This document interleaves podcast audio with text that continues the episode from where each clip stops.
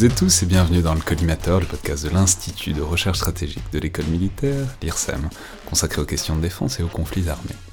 Je suis Alexandre Jublin et aujourd'hui, pour un nouvel épisode de la sous-série, disons, euh, consacrée à l'analyse thématique de la guerre en Ukraine, et notamment pour parler des attaques russes sur les infrastructures énergétiques ukrainiennes et de leurs conséquences, j'ai le plaisir de recevoir Angélique Pal, chercheuse énergie et matières premières à l'IRSEM, que les auditeurs connaissent bien, puisque vous êtes souvent venus dans le podcast parler notamment de problématiques énergétiques, à l'échelle mondiale, dans les armées, même parler du Covid à une époque, euh, mais aussi des vulnérabilités de certaines infrastructures énergétiques à des, à des attaques. Je peux renvoyer notamment au, premier épisode qu'on avait fait ensemble il y a quelques années maintenant, sur les brisés duquel on va pouvoir suivre aujourd'hui. Donc bonjour Angélique. Bonjour. Alors, j'ai simplement précisé qu'on enregistre cette émission le matin du mercredi 16 novembre, donc moins de 12 heures en fait, après qu'un missile soit tombé en territoire polonais, faisant deux victimes. Je le précise parce que c'est la grosse nouvelle d'hier, de la semaine, et que à ce stade on ne sait à peu près rien du tout de manière certaine. Ça peut tout à fait être un missile russe qui serait arrivé là euh, intentionnellement ou non. Ça peut aussi tout à fait être un missile anti-aérien ukrainien qui serait retombé en territoire polonais. Ça arrive, c'est comme ça avec la défense anti-aérienne, parfois ça retombe pas là où on pense. Donc euh, je pense qu'il n'y a pas d'urgence à se prononcer définitivement, on le saura bien assez tôt. En ce moment, à l'heure où on parle, il semblerait que les indices pointent plutôt vers un raté euh, de la défense anti-aérienne ukrainienne, mais de toute façon il y aura une enquête pour le savoir, la Pologne est en état de droit avec des institutions qui fonctionnent, je pense qu'on peut être très confiant sur le fait qu'on aura le fin mot de l'affaire, même si évidemment tout le monde est entré un peu en, en surchauffe hier soir, à la lumière notamment d'un conseil de défense polonais, parce que évidemment quand un missile tombe sur votre territoire et que ça fait deux morts, généralement euh, on réunit un peu euh, les, hauts milieux de défense. Cela étant, je veux dire qu'on peut l'inscrire dans un contexte plus large, ça sort pas de nulle part cet incident hier, puisqu'on peut dire que ça s'inscrit dans une série d'attaques russes dans la profondeur. Ce qu'on peut dire, c'est juste que pour que ça se retrouve là, c'est que qui que ce soit qui l'ait tiré, c'est que les Russes ont sans doute assez joué avec la proximité de la frontière polonaise depuis un certain temps, et notamment ce sont des attaques de missiles depuis mi-octobre sur les infrastructures énergétiques ukrainiennes, et en l'occurrence je crois que c'est plus d'une centaine de missiles russes qui sont tombés en Ukraine dans la journée de mardi. Donc, c'est que c'est un objectif calculé et de long terme de viser ces infrastructures énergétiques, pour un tas de raisons opérationnelles, mais aussi probablement politiques, parce qu'évidemment ça fait des coupures d'électricité, ça perturbe l'Ukraine, euh, le pays et son économie sur le long terme. Donc ma première question, Angélique Pal, serait de savoir peut-être ce qu'on sait sur cet objectif, sur ce mode d'action russe, et pourquoi ça s'est déclenché à ce moment-là, donc à partir du 10-11 octobre. L'objectif russe, euh, il est principalement de viser le système d'infrastructure électrique ukrainien. Euh, le gestionnaire du réseau de transport d'électricité ukrainien, Urkenergo, euh, recense à peu près, pour lui c'est la sixième vague euh, d'attaque qui s'est déclenchée hier euh, sur euh, ce réseau de transport d'électricité ukrainien, infrastructure. Hier mardi 15 novembre. Hier mardi 15 novembre. L'objectif, c'est à la fois de déstabiliser la production et l'approvisionnement électrique ukrainien avec plusieurs sous-objectifs. Euh, le premier, euh, évidemment, qui serait l'objectif majeur russe, ce serait un effondrement du réseau électrique ukrainien, avec des circonstances pour l'ensemble de l'économie et puis de la, la, population ukrainienne. Donc, ce serait toucher finalement le cœur du système vie euh, ukrainien. Et puis, des objectifs plus locaux, qui sont à la fois eh bien, l'établissement d'un certain brouillard de guerre dans certaines régions, euh, puisque euh, ça perturbe à la fois les communications, la possibilité de recharger certains appareils de communication, télécommunication. Euh, L'objectif aussi, c'est de fatiguer l'arrière ukrainien euh, en, en, finalement en essayant d'obtenir une sorte de déconnexion entre la population ukrainienne et le gouvernement ukrainien pour que la population ukrainienne demande l'arrêt de la guerre. Évidemment, ça ne fonctionne pas dans ce cas-là, mais c'est l'un des objectifs lorsqu'on s'attaque à l'arrière. Et puis, euh, bien sûr, le dernier objectif, c'est de, toucher le système de production ukrainien et notamment de permettre euh, à la Russie de diminuer l'effort de guerre ukrainien en termes de production économique et de production militaire. Et est-ce qu'on sait euh, déjà quels sont les résultats? Est-ce que des, donc puisque c'est les réseaux d'électricité, on va, va pas parler, on a déjà parlé plein de fois du gaz, etc. Nord Stream, enfin tout ça c'est assez connu et puis c'est vraiment différent de ce qui est en train de se passer là. Donc ça fait des coupures d'électricité, on sait qu'il y en a. Est-ce qu'on sait combien il y en a et à quelle hauteur quoi? Pour l'instant, on estime que à peu près, en tout cas c'est ce que le, c'est ce que le gestionnaire du réseau de transport d'électricité ukrainien euh, affiche, on sait qu'à peu près 30 à 40 de la capacité de production ukrainienne d'électricité a été touchée. Pour donner un ordre de, grandeur, euh, c'est 30% euh, du réseau de transport et puis de la capacité de production, c'est à peu près ce qu'avait subi la France à la fin de la Seconde Guerre mondiale, pour donner une idée. Donc là, c'est en quelques mois. Hum, alors, on a des coupures pour l'instant euh, qui sont maîtrisées, c'est-à-dire que c'est un système de coupures tournantes. Ça permet aux gestionnaires du réseau de, à la fois de mener des réparations et puis d'allouer et de garder le contrôle en fait de sa production d'électricité. Ces coupures, elles sont systématiquement annoncées par le gestionnaire du réseau de transport sur une boucle Telegram qui permet d'informer la population. Donc, on sait que les coupures vont se produire. En général, des horaires sont donnés.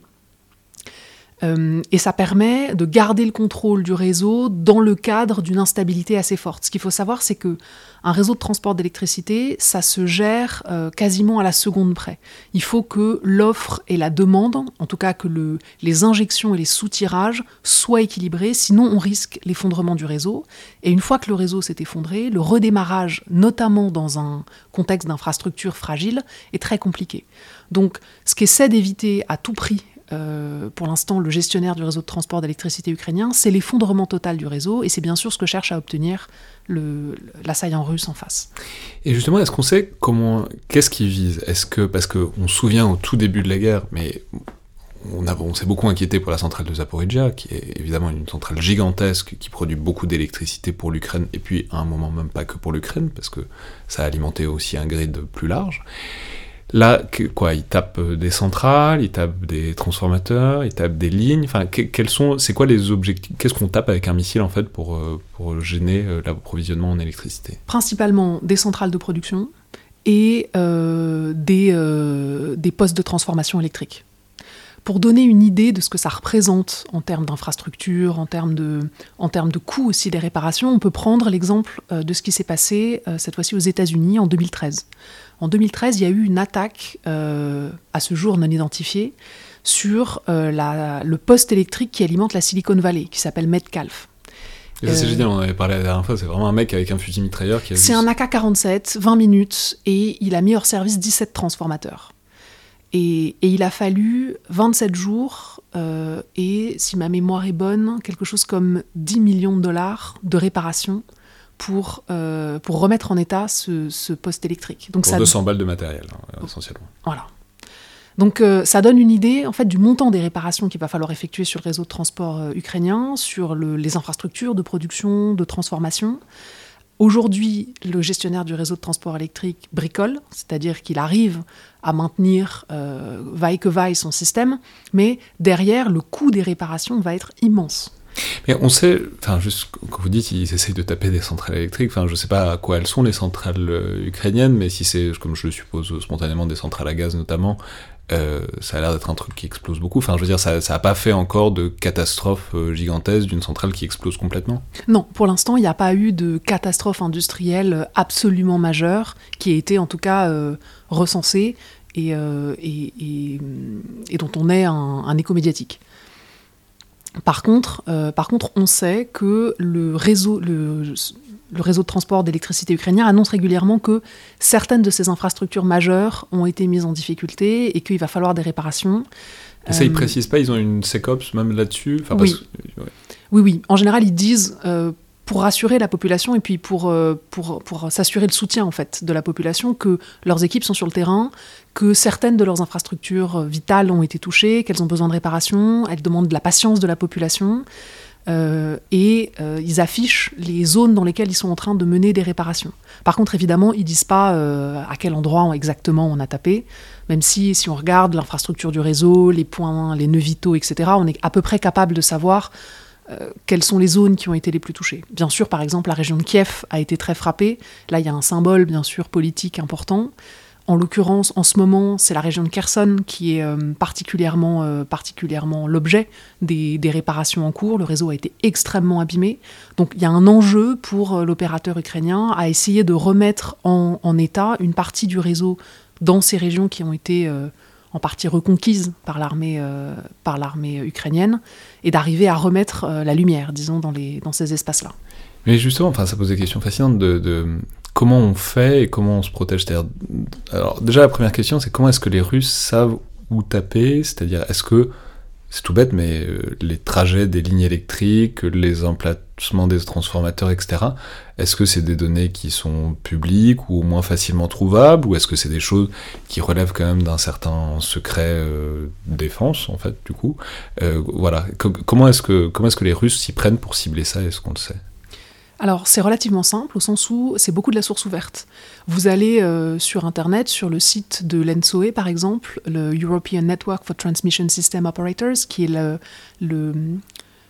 l'alliance européenne, le réseau européen des gestionnaires de réseaux de transport d'électricité, vous avez la carte du réseau de transport d'électricité européen au sens large. Et donc, euh, par exemple, on peut tout à fait voir comment est construite l'architecture du réseau de transport d'électricité ukrainien. Alors, c'est pas géolocalisé, mais à partir du moment où vous avez cette architecture-là et euh, avec euh, Google Maps, vous êtes tout à fait capable de voir euh, des transformateurs électriques et l'emplacement des centrales. Transformateurs électriques, on en a tous déjà vu en se promenant dans la campagne française. Souvent, c'est en plein air, c'est évidemment pas des infrastructures qui sont enterrées, et la protection de ce type d'infrastructure, elle est relativement faible parce que euh, on est sur, euh, en gros, on, tente d'éviter du vol de cuivre et euh, la pénétration d'animaux par erreur dans l'enceinte de dans l'enceinte de l'infrastructure. Donc, en gros, c'est des gros pylônes, des, lignes à haute tension et des, petites, des petites barrières autour. Quoi. Oui, c'est ça, c'est des grillages électriques. Et puis on voit les transformateurs qui sont ces espèces de. qui sont à l'air libre, hein, qui sont ces espèces de, de pylônes avec des, avec des, grillages entortillés autour. c'est extrêmement facile d'accès. Et est-ce qu'on sait à quel point ils étaient prêts ou pas? Parce que enfin, ça fait un certain temps que les Ukrainiens nous surprennent sur euh, la capacité qu'ils avaient eu à anticiper la manière dont les Russes allaient procéder, etc. Dans quelle mesure Alors je ne sais pas si c'est par de la redondance, en essayant de mettre des circuits aussi enterrés pour prendre le relais, etc. Voilà. Est-ce qu'on sait à quel point ils étaient préparés ou pas pour ce genre d'attaque? Alors il y avait déjà eu euh, des, attaques russes sur le réseau euh, ukrainien, notamment des attaques cyber. Euh, qui ont eu lieu euh, en 2015, si ma mémoire est bonne. Et euh, le, le réseau ukrainien avait fait l'objet notamment d'interruptions et de coupures dues à la fois à des attaques cyber et puis à de l'altération de certaines infrastructures qui avaient été directement, directement touchées. Je crois qu'ils avaient réussi à prendre le contrôle et en modifiant la vitesse de turbine, etc., ils avaient réussi à... C'est ça, et en brouillant aussi les télécommunications, ce qui empêchait les opérateurs réseau de se coordonner sur la réponse à mener. Ah oui, c'était marrant, ils avaient, ils avaient bloqué les lignes téléphoniques, du coup ils ne pouvaient pas s'appeler. Du coup, euh, le, voilà, y avait, la réponse coordonnée n'était pas possible. Donc on sait que les infrastructures électriques, elles sont particulièrement visées. Et c'est pas que les infrastructures électriques ukrainiennes. Hein. Si on regarde 2018, euh, l'Allemagne euh, fait une communication venant de ses services de renseignement disant que elle a été victime d'attaques sur son réseau électrique, qu'elle identifie comme venant de la Russie et que euh, les Russes ont notamment réussi à rentrer dans le réseau électrique allemand. Et deux mois. Euh, Donc cyber encore. Cyber encore. Et les, les États-Unis ont fait le même type de déclaration. Donc ça, c'est des attaques cyber. Euh, les attaques physiques, euh, elles sont, euh, ça pour le coup, c'est quelque chose d'assez historique. On regarde par exemple ce qui se passe pendant la Seconde Guerre mondiale, euh, lors de l'occupation allemande en France. On a deux régiments allemands qui sont affectés à, la, à la protection des infrastructures critiques qui alimentent la ville de Paris notamment. Euh, on a euh, un certain nombre de missions. Il y a plus de 200, 270 missions qui ont lieu entre 43 euh, et 44 de la résistance française pour saboter des infrastructures, des infrastructures électriques. Donc, c'est déjà, on sait que c'est des infrastructures qui sont visées lors des conflits. Après, comment est-ce qu'on s'y prépare? C'est très compliqué parce qu'en fait, la destruction de, 30 à 40% de votre parc de production euh, et de distribution d'énergie, d'électricité, c'est quelque chose qui est impossible. Il n'y a pas de contre-mesure efficace parce qu'on ne peut pas faire des redondances absolues, euh, on ne peut pas construire deux fois l'infrastructure électrique, c'est beaucoup trop cher. Donc, on ne peut pas tout enterrer. On peut pas tout enterrer.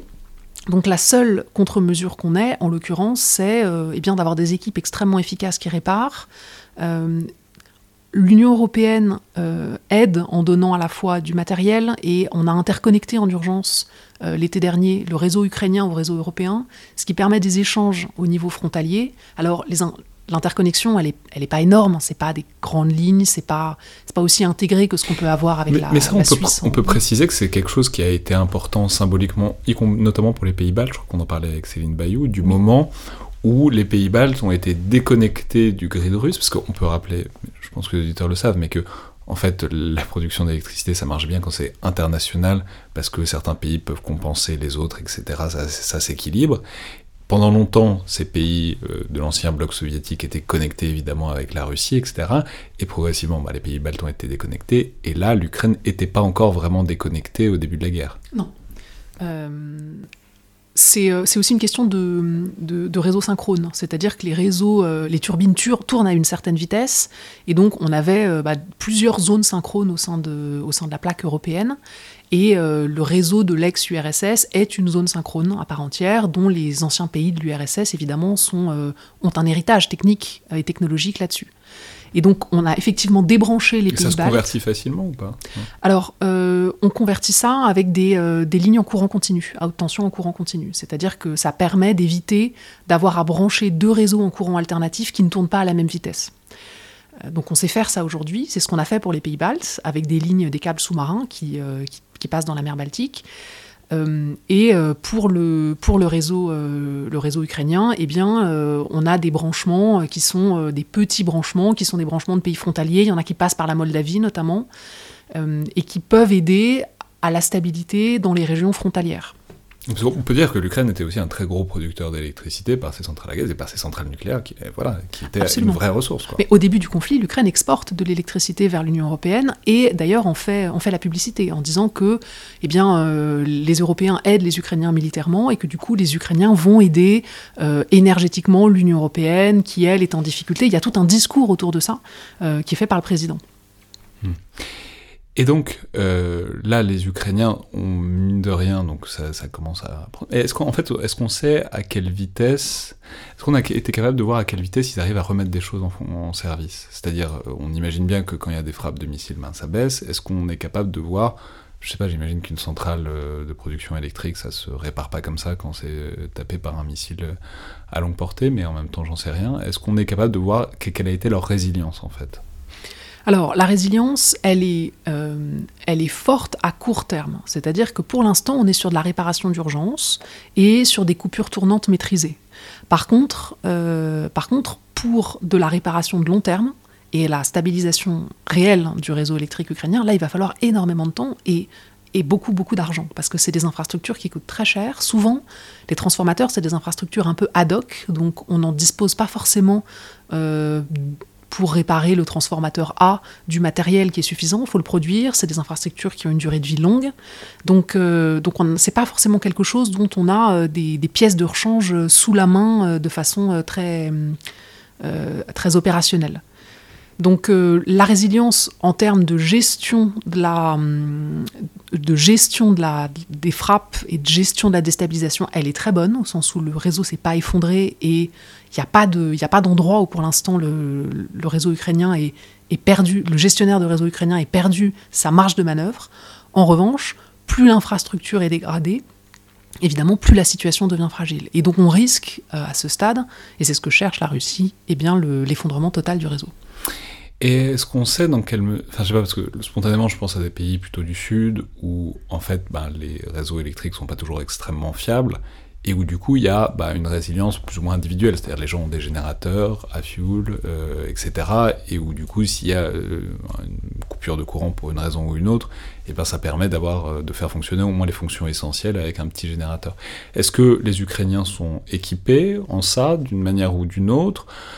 En même temps, c'est un pays euh, du Nord qui avait traditionnellement une électricité, euh, pensait-on, stable et, fiable, donc peut-être qu'ils s'en sont pas équipés. Est-ce qu'on sait, disons, quelle est cette partie de résilience individuelle, en quelque sorte?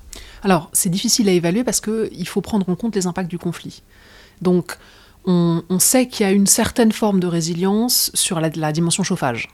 avec des systèmes alternatifs qui existent. La question, c'est à quel Les poils, essentiellement. Par exemple. La question, c'est à quel point est-ce que euh, le, combustible va être accessible euh, et comment est-ce que les villes vont, euh, vont résister à ça. Par contre, sur tout ce qui est électrique pur, rechargement, de, rechargement de téléphone portable, fonctionnement de, de, réfrigérateur ou de. Là pour le coup, la résilience elle est plus difficile à évaluer. Pour l'instant, la population ukrainienne tient plutôt bien le choc, c'est-à-dire que les instructions du gestionnaire du réseau sont globalement bien suivies, il y a eu une réduction de la consommation d'électricité, donc la population ukrainienne joue le jeu euh, et ça marche. Euh, donc il y a un vrai effort collectif qui est fait pour, que, euh, pour permettre l'accès à l'électricité à minima certaines heures dans la journée, ce qui permet de charger ce qui peut être chargé et de relancer certaines fonctions vitales, faire tourner un réfrigérateur. bon. Donc ça, pour l'instant, ça fonctionne. Euh, la question, c'est euh, la question, c'est si le réseau s'effondre complètement. Là, on est sur une situation qui est relativement inédite. Et qu'est-ce que, qu'est-ce qu'on peut faire? C'est-à-dire, euh, voilà, dans l'urgence, enfin, dans l'urgence, quelle est l'aide, l'aide militaire on leur en apporte, on voit assez bien, c'est assez simple. Enfin, c'est pas toujours simple, mais en tout cas c'est assez évident. Mais pour ça, pour aider à la résilience, disons énergétique de l'Ukraine, est-ce qu'il y a des solutions? Parce que vous l'avez dit, les interconnexions sont limitées et par ailleurs l'Europe, bon ça va, mais c'est pas. Il y a aussi potentiellement des, périodes de tension euh, électrique et on va pas tirer des câbles de toute façon. Enfin, on va pas tirer des lignes à haute tension pour euh, dans l'urgence. Donc, quelles sont les marges de manœuvre Quelles sont les, les actions possibles pour aider comme ça une résilience énergétique euh, un peu dans l'urgence? C'est du matériel, c'est-à-dire c'est à la fois du matériel et c'est de l'aide, c'est de l'aide technique. Et ça, le commissaire euh, européen à l'énergie a annoncé euh, il y a quelques jours qu'il y allait avoir une aide européenne, notamment en termes de dons de matériel, de pièces détachées, de transformateurs. Euh, il y a une aide technique qui est fournie aussi, mais bon, c'est relativement compliqué parce qu'il faut, une bonne connaissance du réseau ad hoc. Chaque opérateur connaît son réseau, donc ça, la, question technique, elle est elle est peut-être presque un peu plus compliquée à mettre en place que la question euh, matérielle. En revanche, il y a du matériel qui est en partance de l'Union européenne et qui arrive en Ukraine, alors évidemment sous couvert qu'il arrive, mais euh, qui arrive pour permettre, euh, pour permettre des réparations et la résilience du réseau. Donc ça, il y a une aide européenne sur, le, sur la question. Et qu'est-ce qu'il faut regarder maintenant C'est-à-dire, enfin, c'est triste à dire, mais l'hiver arrive, quoi. winter is coming, comme dirait l'autre. non, non, mais quelles sont les perspectives Qu'est-ce qu'il faut Enfin, je veux dire, est-ce que avec la, manière dont le potentiel ukrainien se dégrade, quand même malgré tout, est-ce qu'il y a une perspective qui réussisse à passer l'hiver sans trop de dommages? Est-ce que là, on n'est pas loin du point de rupture, peut-on penser? Enfin, j'imagine bien que c'est difficile de voir ça depuis l'extérieur, mais en même temps, ça peut peut-être se monitorer à la fréquence des coupures, etc. Voilà. Où est-ce qu'on en est et qu'est-ce qu'il faut surveiller pour les semaines et les mois qui viennent? Ce qu'il faut surveiller, c'est la croissance de la fréquence des coupures. Plus on a de régions qui sont euh, touchées par ces coupures tournantes, plus ça, signifie que le potentiel ukrainien se dégrade. Euh, c'est aussi l'adéquation entre ce que le gestionnaire de réseau annonce et ce qui se passe effectivement. Si, euh, pour l'instant, elle est bonne. Pour l'instant, elle est bonne. Par contre, si on commence à avoir une différence entre ce qui est annoncé et ce qui se passe effectivement sur le terrain, ça veut dire qu'ils sont en train de perdre leur capacité de manœuvre. Et là, euh, là on, a des signaux d'alerte sur le fait qu'on risque un effondrement généralisé du réseau. Et est-ce qu'on a des indices ou pas de dégradation du potentiel même militaire? Là, là, en fait, on est en train de parler de l'arrière, quoi, des soutiens. Mais bon, c'est important, c'est la résilience, c'est le, national, etc. C'est le soutien de la nation à l'armée qui est pour l'instant assez intact euh, en Ukraine. Mais est-ce que on a des indices? Parce que en fait, les militaires aussi ont besoin d'électricité pour charger des, outils, et puis même ils sont dépendants de réseaux de communication qui eux-mêmes fonctionnent avec de l'électricité. Bah, si les antennes 4G sont pas alimentées, on mesure que ça peut avoir des problèmes militaires. Est-ce qu'on est capable de voir s'il y a eu des problèmes ou si, en quelque sorte, la sphère militaire est sanctuarisée par l'Ukraine et tourne encore à plein régime? Pour l'instant, on a en tout cas, moi, j'ai pas d'informations sur des éventuels, euh, des éventuels dysfonctionnements au sein de l'armée ukrainienne qui seraient liés à cette problématique énergétique. Ça ne remonte pas du terrain. Euh, mais peut-être que, c'est parce que euh, ça n'est pas affiché de toute façon, l'armée opère déjà dans des zones où l'électricité n'est plus accessible. On pense par exemple à la région de Kherson.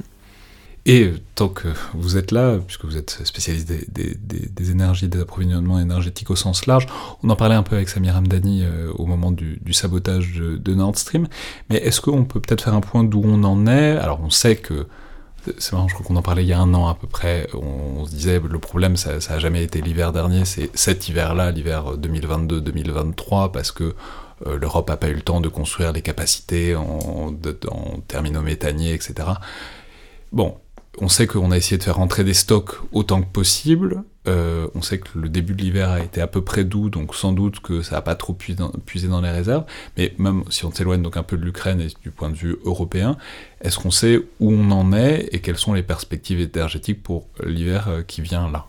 Alors pour l'hiver qui vient là, les perspectives sont plutôt bonnes. C'est-à-dire que si on n'a pas de nouvelles variations, euh, énorme coup de froid sur euh, six mois euh, de façon continue, ou altération d'infrastructures, ou accident industriel. Pour l'instant, on est plutôt sur une bonne dynamique au sens où les réserves européennes sont, sont globalement remplies. Et Elles sont euh, remplies de quoi? De, on, a, on, les a remplies aussi de gaz russe ou c'est uniquement de, venu des pays du Golfe, enfin de, en tout cas de gaz liquéfié? C'est très difficile à dire parce que comme la Russie utilise des intermédiaires à qui elle vend son gaz et qui les qui les relabellise derrière, on a sûrement un certain nombre de molécules de gaz russe qui sont passées par, par ailleurs. Euh, on et les qui a sont pas dans pris les... par pipeline, en tout cas, on les a. Si, si, elles sont arrivées, c'est plutôt par euh, gaz liquéfié. Il y a du gaz liquéfié, évidemment, dans les réserves, il y a aussi un peu de gaz russe, puisque les, les, les interruptions de livraison de gaz, ce sont, le côté russe, ne se sont pas faites suffisamment, euh, suffisamment tôt, finalement, pour qu'on n'en ait pas encore dans nos réserves. Donc il reste euh, des molécules en provenance de Russie qui sont dans les réserves européennes, que ce soit par pipeline ou par, euh, ou par gaz naturel liquéfié. Donc les réserves sont relativement pleines euh, à l'heure où on parle, donc mi-novembre. C'est tout bête, mais on, on les a payés On l'a payé ce gaz? Je ne sais pas comment ça se passe en fait le, paiement du gaz. Est-ce que c'est en temps réel? Est-ce qu'on paye plus tard? Euh, Alors, il y, a, Parce qu'on dit tout le temps qu'on finance la Russie avec euh, le gaz qu'on leur prend. Donc. Euh. C'est vrai. Il y a deux options. Soit vous achetez, vous faites des contrats de long terme. C'est ce qu'on avait principalement avec la Russie jusqu'à présent. on négocie le prix du gaz sur 10, 15 ans. Soit on les achète sur le marché spot, ce qui est principalement ce qui se fait pour le gaz naturel liquéfié, et là on le paye au prix du marché spot. Et le prix du marché spot, en ce moment, il est évidemment très élevé. Euh, pour plein de raisons qui sont euh, à la fois euh, qui sont à la fois liées à la question du redémarrage de l'économie internationale après la crise Covid, qui sont liées à la demande à la fois en Union européenne et en Asie du Sud-Est notamment, qui sont les deux gros pôles qui consomment du gaz naturel liquéfié, au fait que les infrastructures sont saturées sur un plan sur un plan physique, c'est-à-dire que euh, la demande est plus forte que ce que les infrastructures peuvent transporter, et donc le prix du, gaz euh, sur le marché spot en ce moment, il est très élevé. Donc on le paye ce gaz et on le paye cher. Hmm. Et donc réserve pleine, possibilité donc euh, de passer l'hiver plutôt sereinement. Et en fait, on repousse euh, d'année en année, mais c'est donc toujours l'hiver prochain. C'est toujours l'hiver prochain qui commence à poser problème. Parce que euh, là aussi, on est sur une reconfiguration du marché mondial du gaz euh, qui se fait à l'aune de ce conflit. la question est comment est-ce qu'on remplira les réserves l'hiver prochain? S'il n'y a pas de s'il n'y a pas d'achat de gaz en provenance de la Russie, la question est relativement ouverte. Hmm. Parce que on, peut rappeler que les, alternatives, c'est donc soit les pays du Golfe, soit mais en tout cas les, alternatives plus proches, notamment la Norvège ou l'Algérie, sont un peu à, tournent un peu à plein, donc c'est difficile d'augmenter euh, le potentiel. C'est ça. C'est-à-dire qu'avec les infrastructures existantes et construire un terminal méthanier en moins d'un an, c'est très complexe. Avec les infrastructures existantes, euh, assurer un approvisionnement sans aucune molécule de gaz russe, quelle qu'elle soit, c'est du domaine du challenge. Et est-ce qu'il y a des alternatives Parce qu'on sait qu'il y a beaucoup de centrales nucléaires, par exemple en France, qui sont à l'arrêt, qui pourraient peut-être, espérons, repartir euh, prochainement. Est-ce qu'on sait s'il y a d'autres potentiels? Parce que le gaz, on en parlait beaucoup, mais le gaz, qui est intéressant, c'est que c'est très compatible avec les énergies renouvelables, parce que ça, a peu d'inertie, donc on peut compenser les baisses en énergie renouvelable. Le nucléaire, bah, c'est un débat éternel, mais ça a au moins l'avantage que c'est un réel potentiel et la majorité de l'électricité française vient de là. Est-ce qu'on sait si la France, mais puisque c'est connecté, euh, l'Europe aussi, pourrait bénéficier d'autres sources que ce gaz qui est problématique alors oui, il y a la question évidemment des installations d'infrastructures renouvelables, il y a la question des imports qu'on peut faire éventuellement à des, à des, États voisins. pour l'instant, à très court terme, c'est-à-dire cet hiver, l'hiver prochain, c'est difficile de, disons, de, de, changer le cap du bateau de façon, euh, de, façon très, de façon très efficace tout de suite. Donc on est obligé de faire un peu avec l'existant.